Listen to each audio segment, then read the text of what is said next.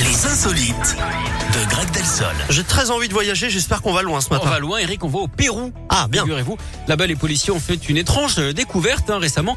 Une momie vieille de 600 à 800 ans qui date d'avant la colonisation espagnole. Le plus surprenant, hein, c'est là où elle, est retrou- euh, où elle a été retrouvée dans le sac isotherme d'un ancien livreur à domicile. le suspect a expliqué que la C'est le momie... Uber Eats de surno- l'époque. Ouais, c'est un peu ça. le suspect a expliqué que la momie euh, surnommée Juanita a été conservée depuis 30 ans dans la maison familiale. Il en a fait euh, des tartines, hein, le syndrome Mominova.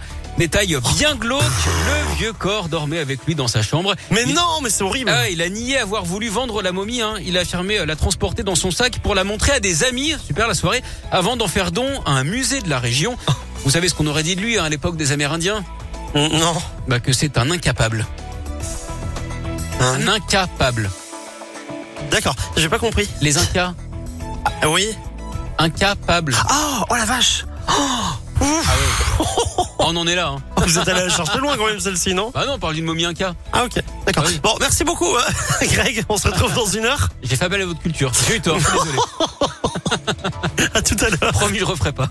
Black À tout M et à l'heure. Amir avec Grandir dans un instant. Maneskin également, The Loneliest et juste.